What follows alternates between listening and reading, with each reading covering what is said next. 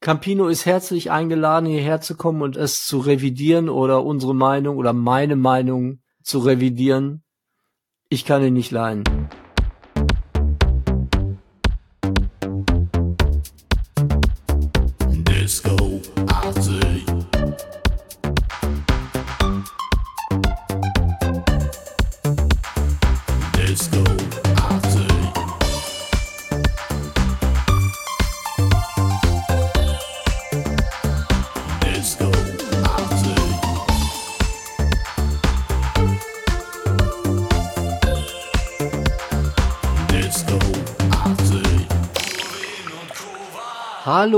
Und willkommen zum besten Podcast der Welt. Wir sind bereit für ein neues Thema. Und zwar sprechen wir heute über Punk.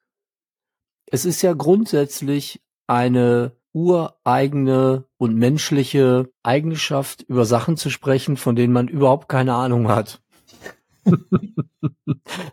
in, in Deutschland nennt man das Politik.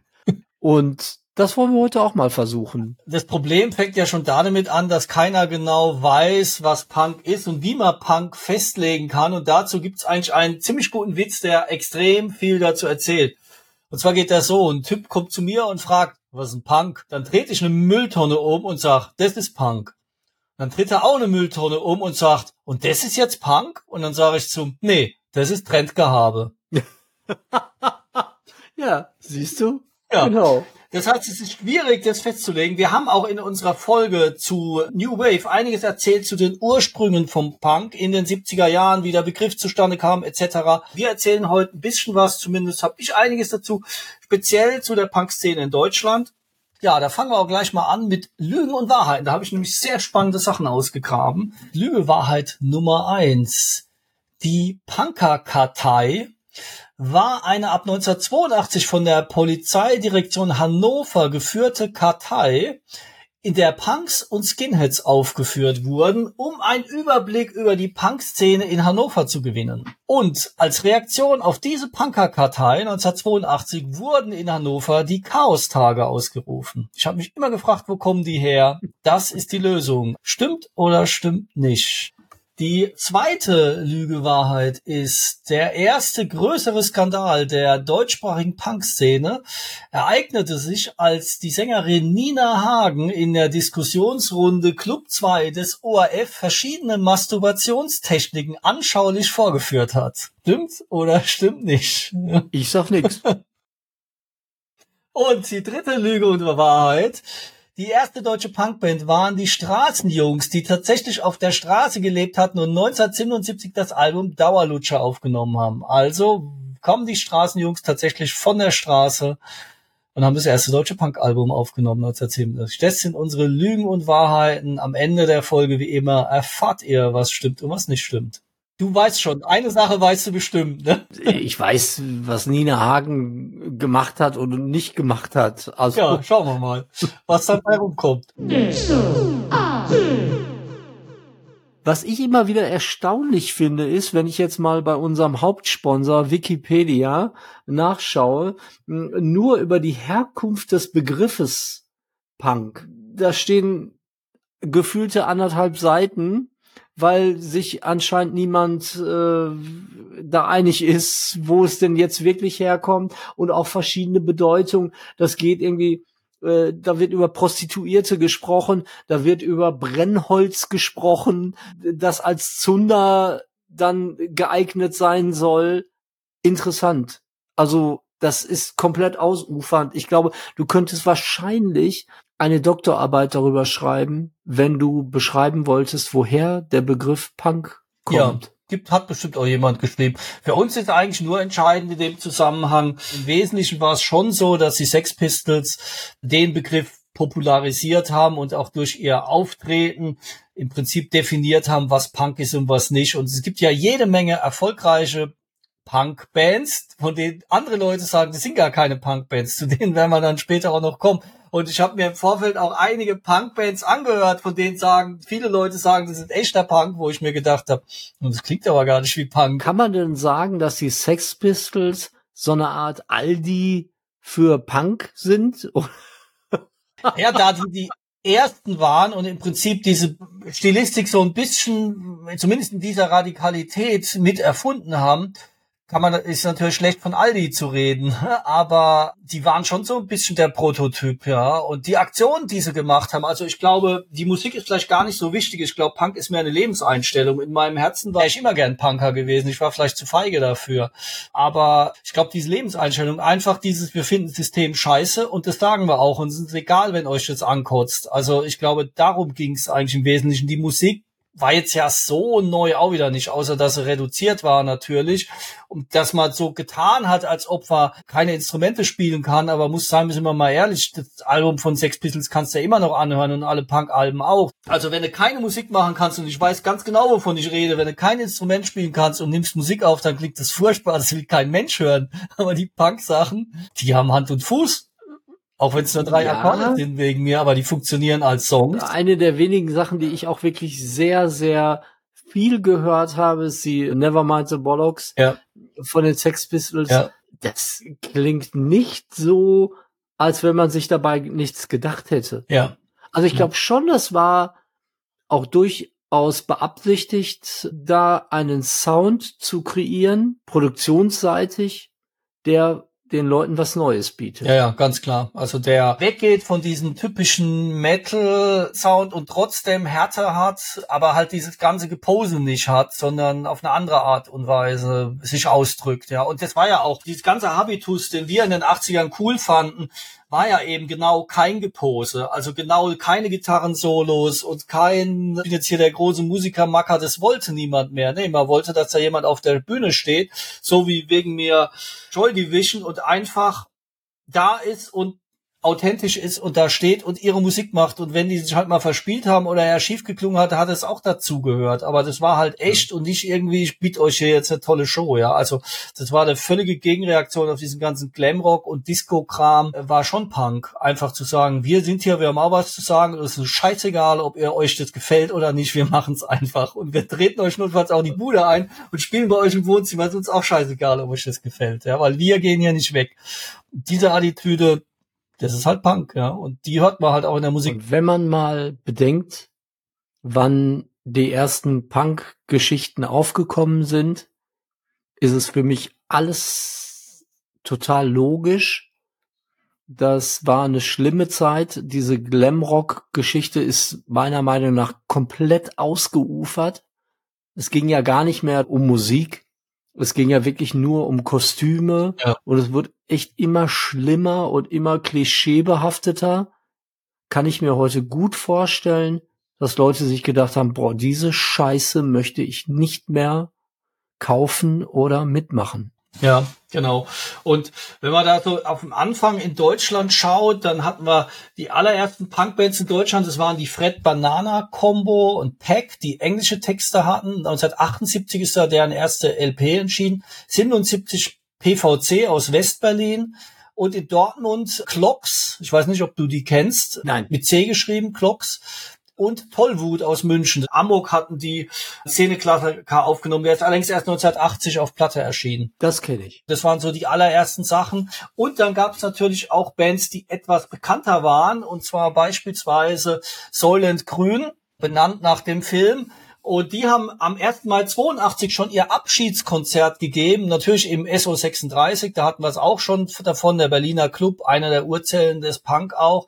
Und dort hat eine andere Band einer ihrer ersten Konzerte gegeben, die vorher ZK gehießen hat, nämlich die Toten Hosen und aus Säulen Grün sind natürlich die Ärzte geworden, ja. Das heißt, das sind zwei Bands, die auch heute immer noch mit Punkrock assoziiert werden, wo aber eben eine Menge Leute sagen, das ist ja gar kein Punk.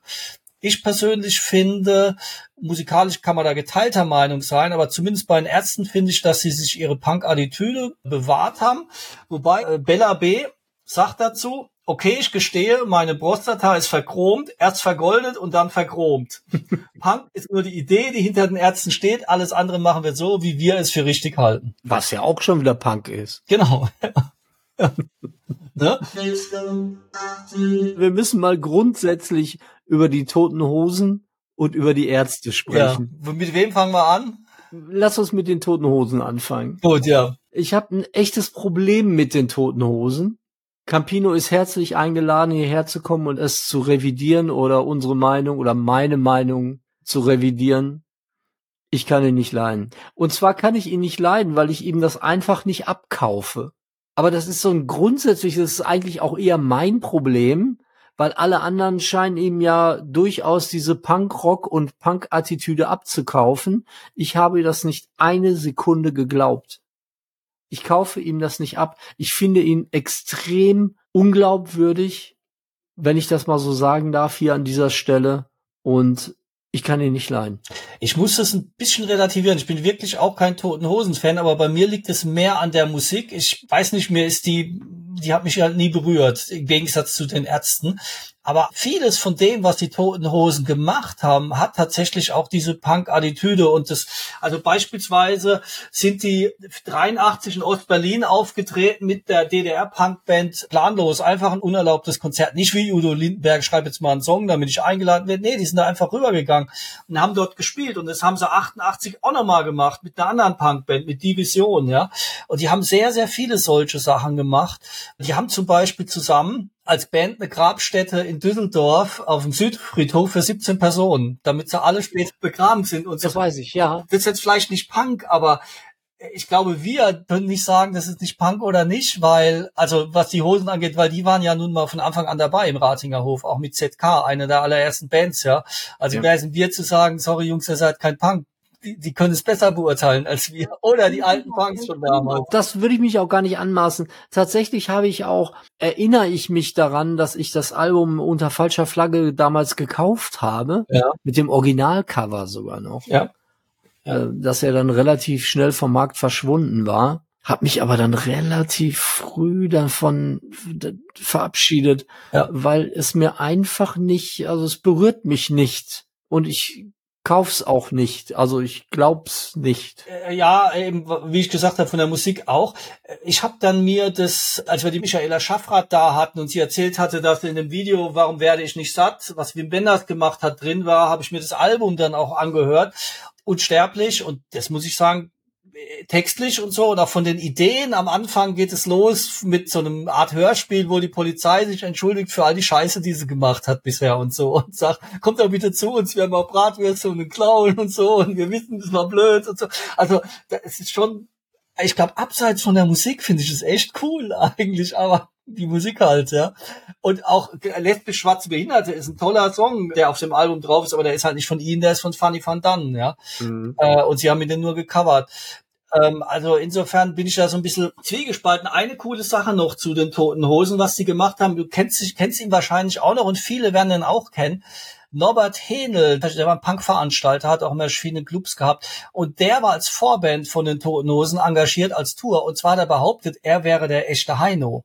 Und äh, war dann immer äh, Vorgruppe von den Toten Hosen und hat halt zum Playback so getan, als ob er der echte Heino wäre. Und hat behauptet, in Südafrika wäre er dort gewesen auf Tournee und wäre dann mit schwarzen Musikern in Kontakt gekommen und hätte mit denen eine Platte aufgenommen und dann wäre wäre alles so cool gewesen, dass er sich total geändert hat. Und jetzt in dieser Punk-Welt wäre er jetzt endlich glücklich und wäre jetzt der echte Heino. Und Emi hätte ihn deswegen gekündigt, die Plattenfirma und die Toten Hosen haben ja auch einen Streit mit Emi gehabt, sind ja auch unter falscher Flagge, ist ja das Album dann ohne die Emi erschienen.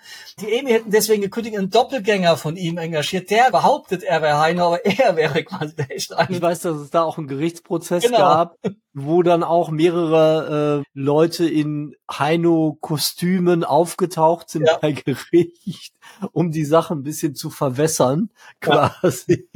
Ja, und Ja, das war schon cool und hat ja auch wirklich sehr viel von der Realität äh, vorweggenommen. Ne? Manchmal ist die Realität ja geiler, als man sich das ausdenken könnte, weil wenn mir irgendjemand mal erzählt hätte, dass Heino ernsthaft eine Coverplatte macht, wo Rammstein und die Ärzte. was weiß ich drauf ist, obwohl ich tatsächlich auch ein großer Fan, um jetzt mal die Brücke zu schlagen zu den Ärzten, ein großer Fan der Heino-Version von Junge bin. Weil Ja, ich finde, aber da, eigentlich hätte er diesen Song interpretieren müssen. Also ich finde den großartig von ihm. Nochmal zum Hähne, wie du schon gesagt hast, Der hat dann tatsächlich diesen Prozess verloren, musste 10.000 D-Mark Ordnungsgeld zahlen. Da gab es ein Benefizkonzert von Toten Hosen, Rocco Schamoni und die Goldenen Zitronen, ist ja auch eine typische Punkband. Die haben ihm das Geld dann gegeben und dann hat er gesagt, ja, danke fürs Geld, aber ich gehe lieber ins Gefängnis und ist dann 20 Tage ins Gefängnis gegangen. Geil, geil. Und er hat dann behauptet, der echte Heino hätte nur gegen ihn geklagt, weil er Angst hatte, dass alle seine Fans zu ihm überlaufen quasi. Ja, das wäre der wahre Grund. Also und die, die Aktion, die er gemacht hat, schon ganz cool. Und so jemand eine Bühne zu geben, ja, das ist wiederum schon Punk. Also äh, dass die Hosen das gemacht haben. Ja, Campino, du bist herzlich eingeladen, kannst hier deine eigene Bühne nutzen, um mir zu widersprechen. Ja, dann können wir zu den Ärzten kommen, ne? Ja. Die Ärzte haben mich eigentlich mein ganzes Leben lang begleitet. Ich denke, es geht vielen Leuten so. Und es gibt so unglaublich viele coole Songs von den Ärzten, die mich auch heute noch begleiten, obwohl ich jetzt irgendwie nicht auf die Idee kommen würde, eine Ärzte-CD oder wie auch immer reinzumachen. Aber ich mich jedes Mal freue, wenn ich mal was außer Westerland im Radio Ja. höre. Genau, Westerland ist auch nicht mein, wirklich nicht, ja. Nein. Nein. Ja, und sie machen auch, also ich finde, manche Videos, die sie machen, sind richtig gut. Also die haben immer eine gewisse Art von Humor auch und man merkt, die denken sich was dabei, so, wenn sie so ein Video machen und auch bei den Songs, ja, finde ich auch, ich finde sie auch live toll und sie haben halt wirklich einen guten Humor und werden auch immer angefeindet, es wäre gar kein Punk, aber ich glaube, von ihrer Einstellung ist schon immer so empfunden. Klar kann man ihnen vorwerfen, dass sie kommerziell sind und eigentlich am Anfang auch gar keinen Punk gemacht haben. Also die, die erste Mini-LP, die die aufgenommen haben, uns geht's prima, die, die ist ja fast schon so ein bisschen Rockabilly-mäßig und so Teenie-Pop so ein Stück weit. Die haben sie übrigens aufgenommen, weil sie 10.000 D-Mark im Rockwettbewerb des Berliner Senats gewonnen haben. Nachdem sie ihr erstes Konzert in einem besetzten Haus in Kreuzberg gemacht hatten, 82. Krass. Das ist dann bei Vielklang veröffentlicht worden, die Un- uns geht prima. Und Jim Rakete, der ja ein bekannter Fotograf ist und auch Nena-Manager war, der hat dann der CBS gesagt, hier nimmt die Ärzte unter Vertrag. Dann haben die die unter Vertrag genommen, haben ihm Geld gegeben, um nochmal eine EP aufzunehmen. Und was machen die Ärzte? Nehmen gleich ein ganzes Album auf von dem Geld. Nur um die Plattenfirma zu beeindrucken. Also irgendwie schon so ein Streber, ne? So ein Punkstreber. Voll die Streber. Ja, ne? Was ich äh, niemals vergessen werde, dass Farin Urlaub mal in einem Interview gesagt hat, als er 18 war, hat sein Banker zu ihm gesagt, als er dann da mal vorgesprochen hat bei seiner Hausbank.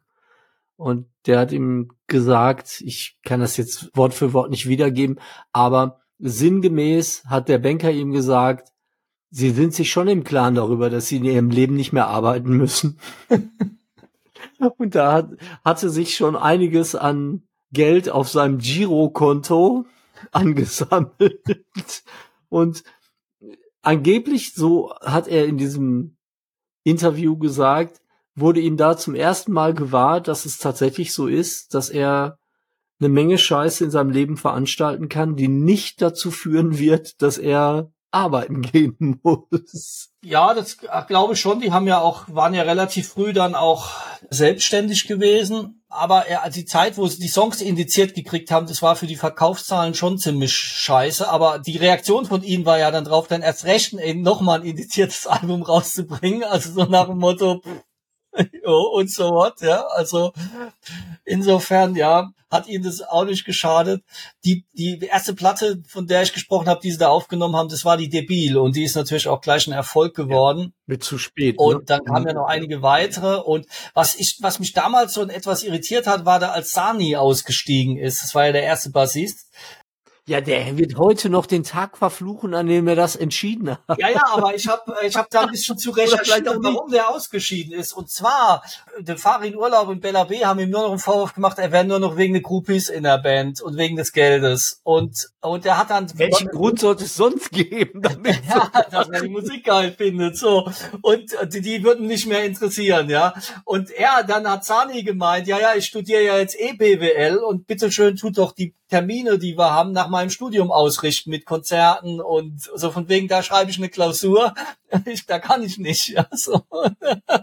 Und dann muss du mal vorstellen, also man hat die schon drei Alben aufgenommen, waren schon Popstars, ja. Macht er noch ein scheiß BWL-Studium. Kann er ja machen, aber ist doch egal, ob er das in drei Jahren fertig macht oder in fünf oder in sieben. So. Ich würde ihn gerne mal persönlich dazu befragen, was er dazu sagt. Aber wahrscheinlich darf er auch nichts sagen. Ja. Und dann wollte er vom Farin, dass Bella B rausgeschmissen wird. Und dann hat der und dann haben die beiden gesagt, nee, nee, komm, gehst du jetzt mal, ja. Und er war auch der Überzeugung, dass die Band ihn unbedingt braucht, sein Gesicht, weil er ja so hübsch ist und überhaupt die ganzen Groupies nur wegen ihm da waren, aber im Prinzip war Sani statt ja immer, also keine Sauer Sani interessiert, als zumindest von den Jungs. Wer interessiert sich für einen Bassisten? Ja, eben, also.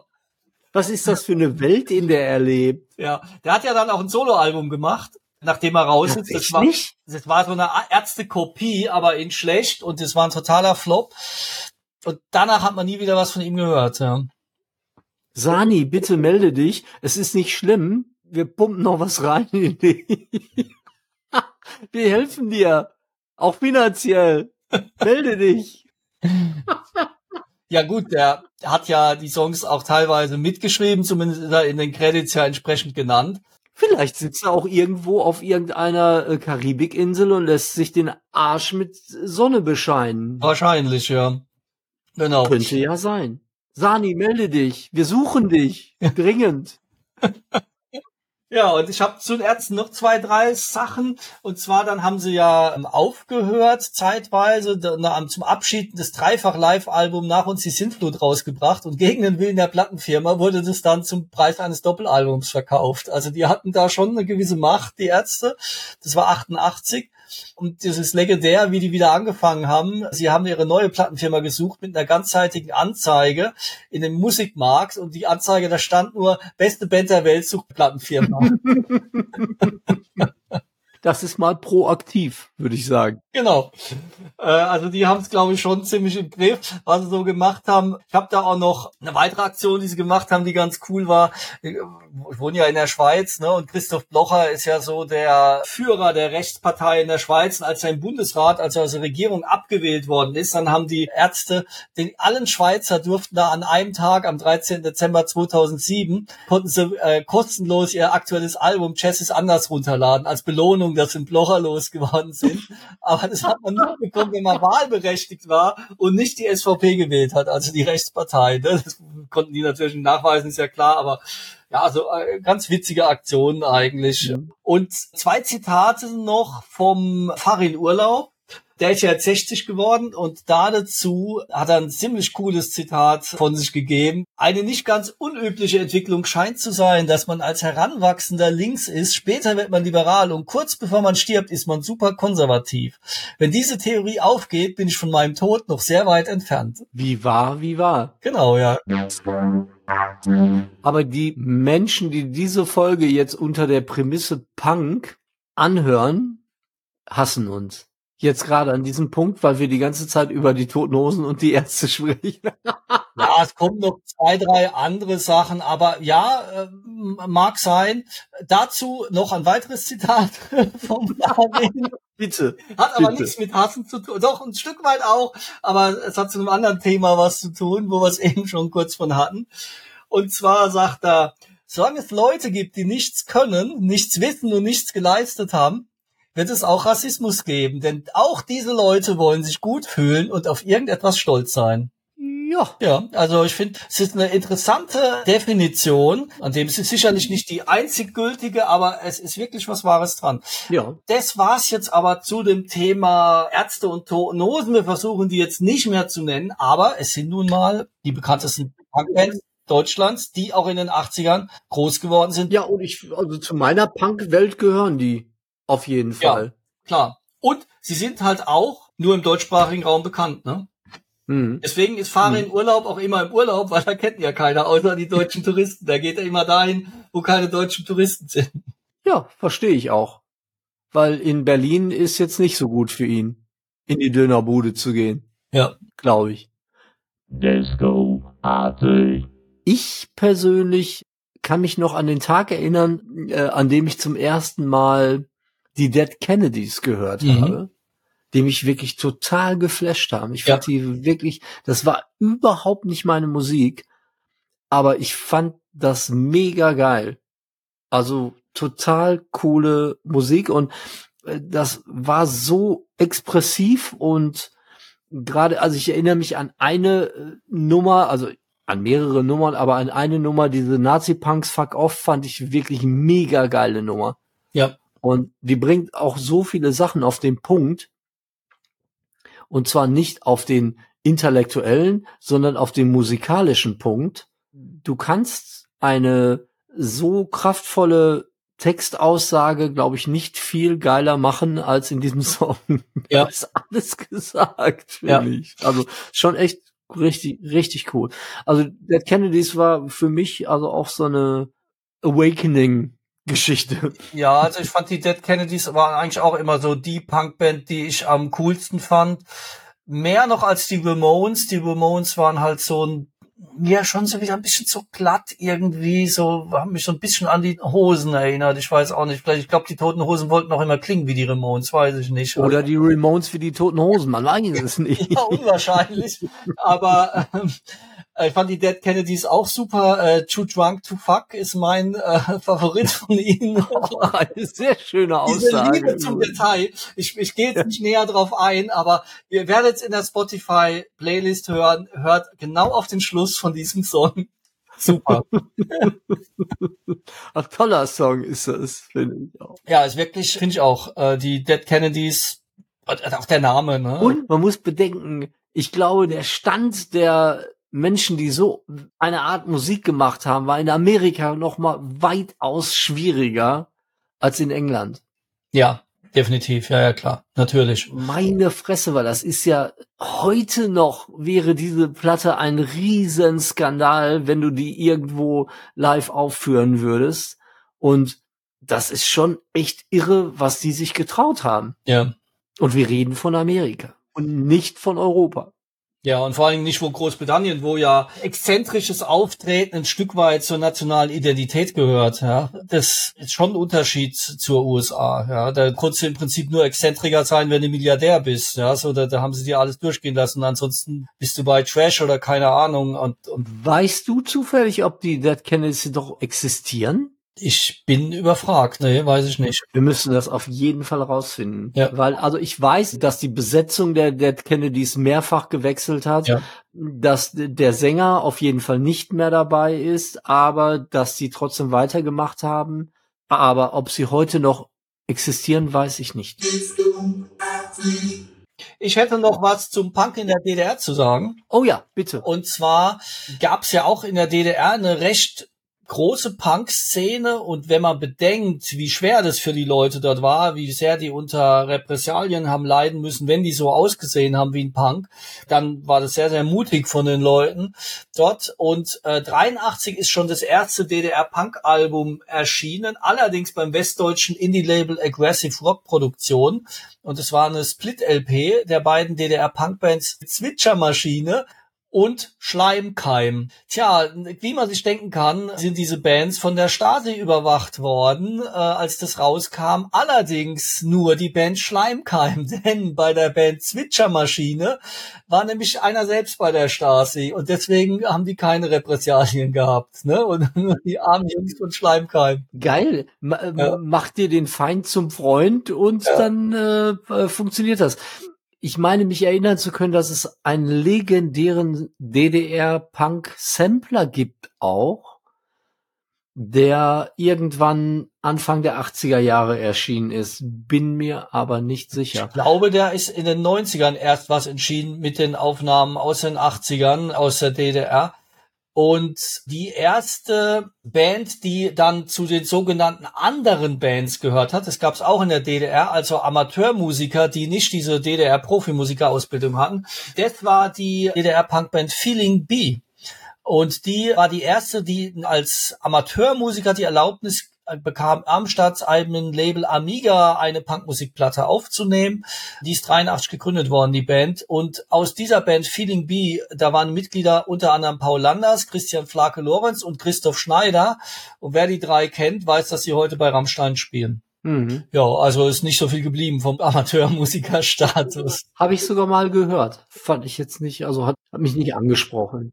Rammstein ist ja auch ein Stück weit eine Mischung aus Metal, Industrial und Punk, ja, ähm, ja und Pyro-Show. Das ist schwer zu beschreiben, Büroshow.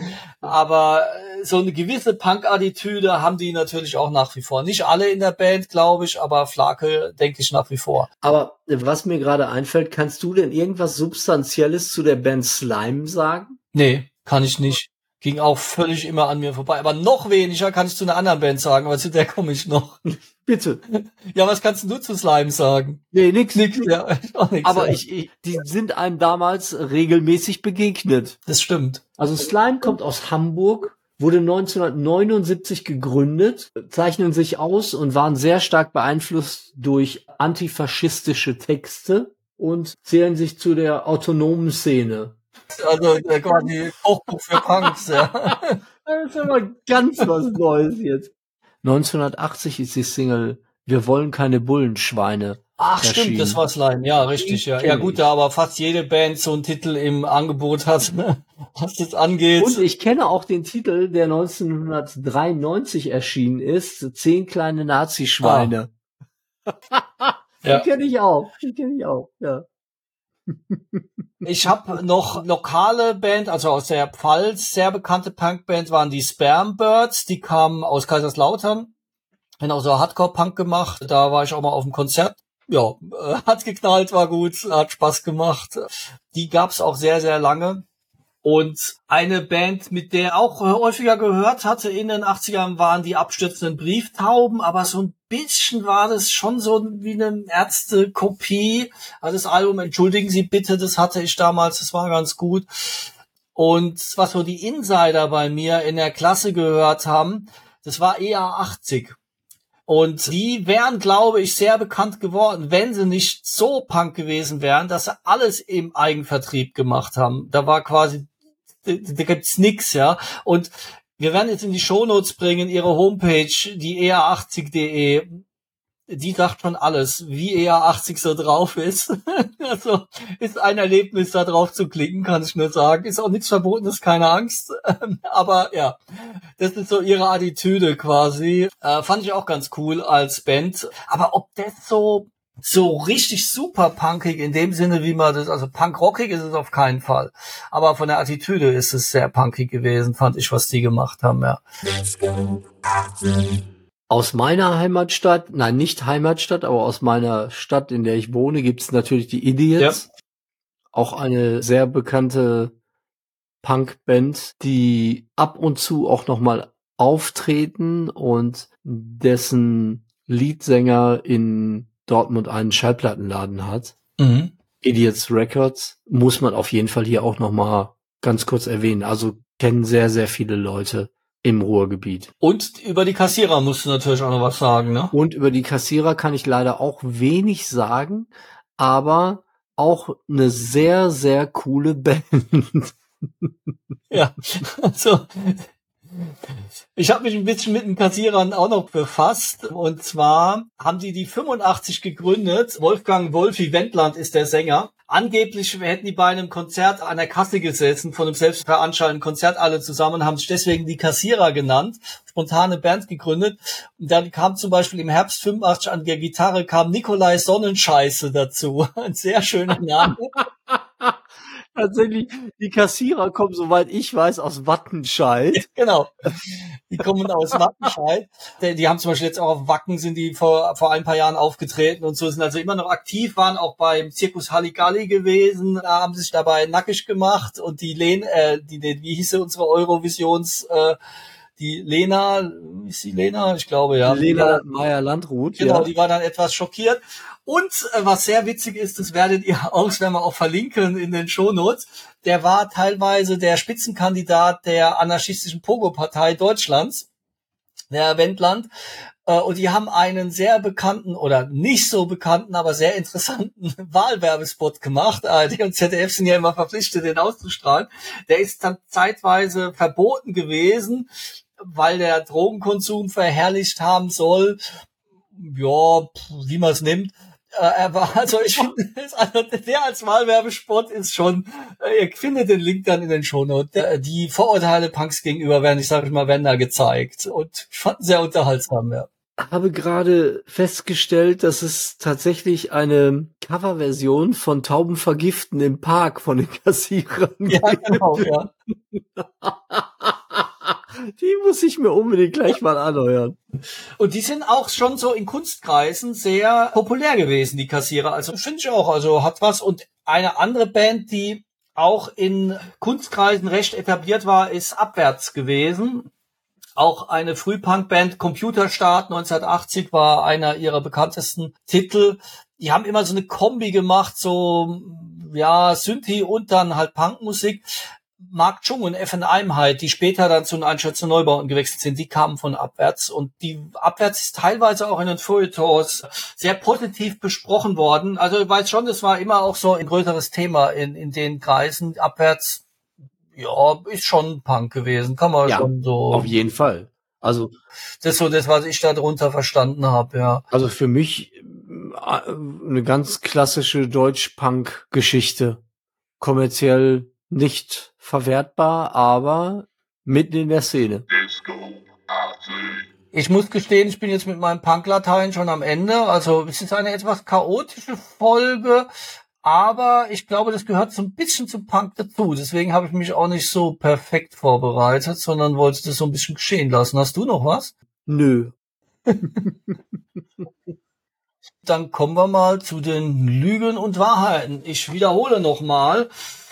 Erste Lüge oder Wahrheit. Die Polizeidirektion Hannover hat eine Punkerkartei erstellt im Jahr 1982 und als Reaktion darauf haben die Punker gesagt, ja, dann machen wir die Chaostage in Hannover und laden alle Leute aus dem Bundesgebiet ein, die irgendwie so tun, als ob sie Punker wären, um diese Datei sinnlos zu machen. Stimmt oder stimmt nicht? Ja, das stimmt, glaube ich. Ich glaube, das stimmt. Sagst du, das stimmt? Dann löse ich mal auf, tatsächlich, das stimmt. Und ich habe dann immer nur noch die Chaostage mitbekommen, dass halt immer, äh, ich glaube am 1. Mai irgendwo Randale war und man gar nicht mehr verstanden hat, warum. Und es ist zum Beispiel auch in der Tagesschau nie gesagt worden, warum es denn die Chaostage gibt. Man hat einfach nur gedacht, die Punker machen Scheiß. Aber dass es diesen Grund hatte, finde ich eigentlich wiederum sehr charmant zu sagen, okay, ihr wollt uns überwachen, fickt euch. Ja, dann machen wir anders da. Coole Idee. Äh, Inzwischen gibt's ja nicht mehr, aber das war so in den 90er und Nuller Jahren ein ziemlich großes Thema. Totales Thema, ja. Dass dann da wieder Chaostage waren und da haben sich immer alle drüber aufgeregt und so weiter. Ja. Also, jetzt wissen wir alle, woher das herkommt. Dann kommen wir zum zweiten Punkt. Und zwar habe ich behauptet, dass Nina Hagen im ORF, also im österreichischen öffentlichen rechtlichen Rundfunk, verschiedene Masturbationstechniken anschaulich vorgeführt hat. Wahrheit oder Lüge? Oh ja, das hat sie. Genau, das stimmt natürlich. Auch dort werden wir euch die Sendung in den Shownotes verlinken. Ich muss allerdings dazu sagen, ich habe es nicht geschafft, mir die ganz anzugucken. Die geht nämlich über eineinhalb Stunden. Solltest du. Also Talkshows damals und heute sind schon sehr anders gewesen. Aber der Hinweis, ab eine Stunde 29 wird's dann allmählich spannend. und, ähm, aber es ist natürlich für heutige Verhältnisse super harmlos. Ja. Ja, ich behaupte, wenn es heute bei Wer wird Millionär machen würde, es wird auch keiner sagen, ja und so what. Also es ist sehr, eigentlich sehr zurückhaltend, aber Nina Hagen-Style eben, sollte man sich mal anschauen. Im Vorfeld ist natürlich das Debütalbum Nina Hagen Band von ihr erschienen gewesen, schon 78, äh, war international auch recht erfolgreich und da hat sie den Tube-Klassiker White Punks und Dope gecovert und der deutsche Titel ist Ich Glotz TV wusste ich gar nicht, dass das eine Coverversion ist. Also das zu Nina Hagen, wir hatten sie ja letztes Mal auch schon benannt bei den höchsten Hits, waren sie ja auch noch ein Thema gewesen, so wie auch die Sex Pistols. Ja, kommen wir zum dritten. Demnach ist es eine Lüge, dass die erste deutsche Punkband die Straßenjungs waren und sie tatsächlich auf der Straße gelebt haben. Es ist richtig, dass die erste deutsche Punkband offiziell die Straßenjungs waren. Allerdings war das eine gecastete Band. Und zwar hat das Produzententeam Axel Klopprogge und Eckhard Ziedrich die ins Leben gerufen, weil sie mitgekriegt haben, was die Sex Pistols in Großbritannien gemacht haben, haben gesagt, geil, das machen wir hier doch auch und hat sich also quasi eine Band geholt. Also diese beiden Produzenten haben die Lieder und die Texte geschrieben. Die sollten halt möglichst anstößig sein. Ja, also zum Beispiel Birgit O war einer der größten Hits. Ich brauche meinen Such wie der Spießer den Puff. Jet Set Ficker und so weiter. Die Musiker stammen alle aus der Band Tiger B. Smith Bad Camberg. Und das Album Dauerlutscher ist dann auch tatsächlich entstanden und ich hatte das auch. Allerdings erst ab 1982, weil da ist nämlich auch die Bundesprüfstelle für jugendgefährdende Schriften darauf aufmerksam geworden. Und daraufhin ist es indiziert worden. Und daraufhin ist es dann bei uns in der Klasse natürlich überall unterm Tisch durchgereicht worden. Du weißt, wer Axel Klopprogge ist. Natürlich weiß ich, wer Axel Klopprogge ist. Da komme ich nämlich noch dazu. Der hat da nämlich gedacht bei der neuen deutschen Welle, geil, das mache ich jetzt gerade nochmal und äh, such mir jemanden, der für mich da den Handel macht. Und dieser jemand war Markus.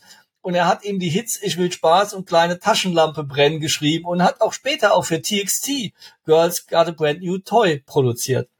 Also er hat es zweimal geschafft. Gut, mit den Straßenjungs war nicht so mega erfolgreich wie jetzt dann NDW. Und der andere, Eckhard Zierich, der war dann später Drehbuchautor und hat unter anderem für die Wilsberg-Reihe geschrieben. Also das zu den beiden und zu dem, dass Punk von Anfang an auch immer nicht nur Attitüde war, sondern auch immer ein Riesengeschäft. Und insofern kann man das, glaube ich, auch weder den beiden Bands, über die wir gesprochen haben, gar nicht so vorwerfen, dass die erfolgreich waren, weil das hat mm schon immer von Anfang an auch dazugehört. Ne? Ich bin anders und ich verdiene Geld damit so ein Stück weit. Ja. Auch das Thema Mode oder Punk-Mode wäre eigentlich nochmal eine extra Folge. Ja. Ich glaube, auch da gab es viele Leute, die sich bereichert haben an einem Modetrend, der in den 80ern aufkam. Ja. Und ja, dann auch Einzug tatsächlich mit Vivian Westwood äh, später auch in die Haute Couture hatte sogar, ja. kann man ja nicht ja. anders sagen. Auch ganz interessantes Thema, aber wir können ja nicht alles auf einmal klären. Wir haben uns ja heute schon in, ein, in das Haifischbecken einer Musikrichtung begeben, von der wir beide jetzt nicht sagen, dass es unsere Heimat ist, aber dennoch durchaus interessant für die 80er Jahre und natürlich auch uns mitgeprägt hat, wenn man das ja. so sagen darf. Genau. Und Vivian Westwood war natürlich großartig. Ich glaube, sie war auch viel wichtiger für den, äh, oder ohne sie wäre wahrscheinlich die Sex Pistols und die ganze Punkbewegung ein rein, einziges Kommerzprojekt geworden, weil Mac McLaren ja eher daran Interesse hatte und sie eher anders da gestrickt war. Ja, also finde ich auch großartig. Disco-artig. Eine Sache müssen wir auch noch erwähnen, und zwar haben wir wieder ein Attentat auf euch vor. Und zwar eure Folge, nee, unsere, eure Folge mit dem ultimativen Hits der 80er, mit euren ganzen Beiträgen, hat so viel Spaß gemacht, dass wir gesagt haben, das müssen wir gerade nochmal machen. Und zwar haben wir uns überlegt, sagt uns doch mal, was war denn das beste Live-Konzert, was ihr in den 80er Jahren erlebt habt, oder das beste Live-Konzert einer Band, die in den 80er Jahren populär geworden ist auch wenn er, wenn er euch da nicht entscheiden könnt, könnt ihr auch wegen mir beides nennen. Eins, was er in den 80ern erlebt hat und eins von einer dieser Bands. Gerne wieder per Audio an uns oder auch per Text an uns. Christian at purwin und kova.com könnt ihr uns schicken oder auf unserer Facebook-Seite und wir sind sehr gespannt, was denn die geilsten Konzerte waren, die ihr in den 80er Jahren erlebt habt. Ja, wir bitten darum und genauso muss es sein. Ihr könnt euch hier wieder beteiligen und wir wollen das hören. Vielleicht gibt's auch irgendwelche besonderen Erlebnisse, die dann da stattgefunden haben. Ihr habt eure Frau kennengelernt, ihr habt euren Mann kennengelernt. Erzählt uns das. Wir wollen das hören. Und dann diskutieren wir darüber und werden ermitteln, was die coolste Liveband respektive das beste Konzert in den 80ern war. Genau, das werden wir tun. Und wenn es um Konzerte der 80er Jahre geht oder 80er Jahre Konzerte geht, da kommt auch noch einiges auf uns zu, kann ich jetzt schon hier mal kurz ankündigen. Das hat also auch einen Grund, dass wir das so machen. Also wir freuen uns auf eure besten Konzerte. Wir sind auch schon am überlegen, was die besten Konzerte aus den 80er waren. Ich kann schon mal vorwegschicken, es war definitiv keins, bei dem ich auf der Bühne stand. Ich habe da einiges beizusteuern. Ja, aber du darfst auch noch eins nennen, ne? Nicht wie das letzte Mal beim ultimativen Hit auf einmal fünf Ja, das Lieder. ich ja geschickt umschifft, die Ja. Klippe. Ja. Ich habe noch einen Rausschmeißer und zwar habe ich damals auch in der Schulzeit in einer Band gespielt, die versucht hat, Funpunk zu machen. Ich muss sagen, sie hat es versucht, weil wir haben es natürlich nicht geschafft, in dem Sinne das so zu spielen, wie wir gerne gewollt hätten. Oder aber ein Song, der eigentlich ganz cool ist, auch im Nachhinein betrachtet und den hört ihr nachher. Und zwar diese Band heißt BH, wie AHA. Damals war AHA populär, als wir gespielt haben und wir haben uns dann eben BH genannt. Und der Song heißt Pogo-Königin. Sehr kurzer Song, natürlich Tonqualität, eine Katastrophe auf dem Vierspur-Kassettenrekorder aufgenommen. Aber zeigt so ein bisschen, wie wir uns die damals die ideale Frau vorgestellt haben, sage ich mal, nämlich die Pogo-Königin. Also mal nichts von Tobin und Kova, sondern aus meiner Jugendzeit ein Song. Interessant. Spät am Abend, fast schon Nacht, ich schwinge heut mein Tanzbein. Keiner gibt auf den anderen Acht, ich verteile Schläge und stecke ein. Da kommt ein Mädchen aus dem Dunkeln, stellt sich einfach vor mich hin. Ich höre es leise und ich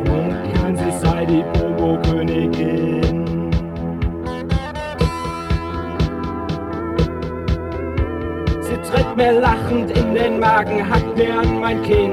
Ich kann vor Schmerzen nichts mehr sagen, sie ist die Pogo-Königin. Ja, das ist sie, ja, das ist sie. Sie sieht ganz normal aus, harmlos und ehrlich.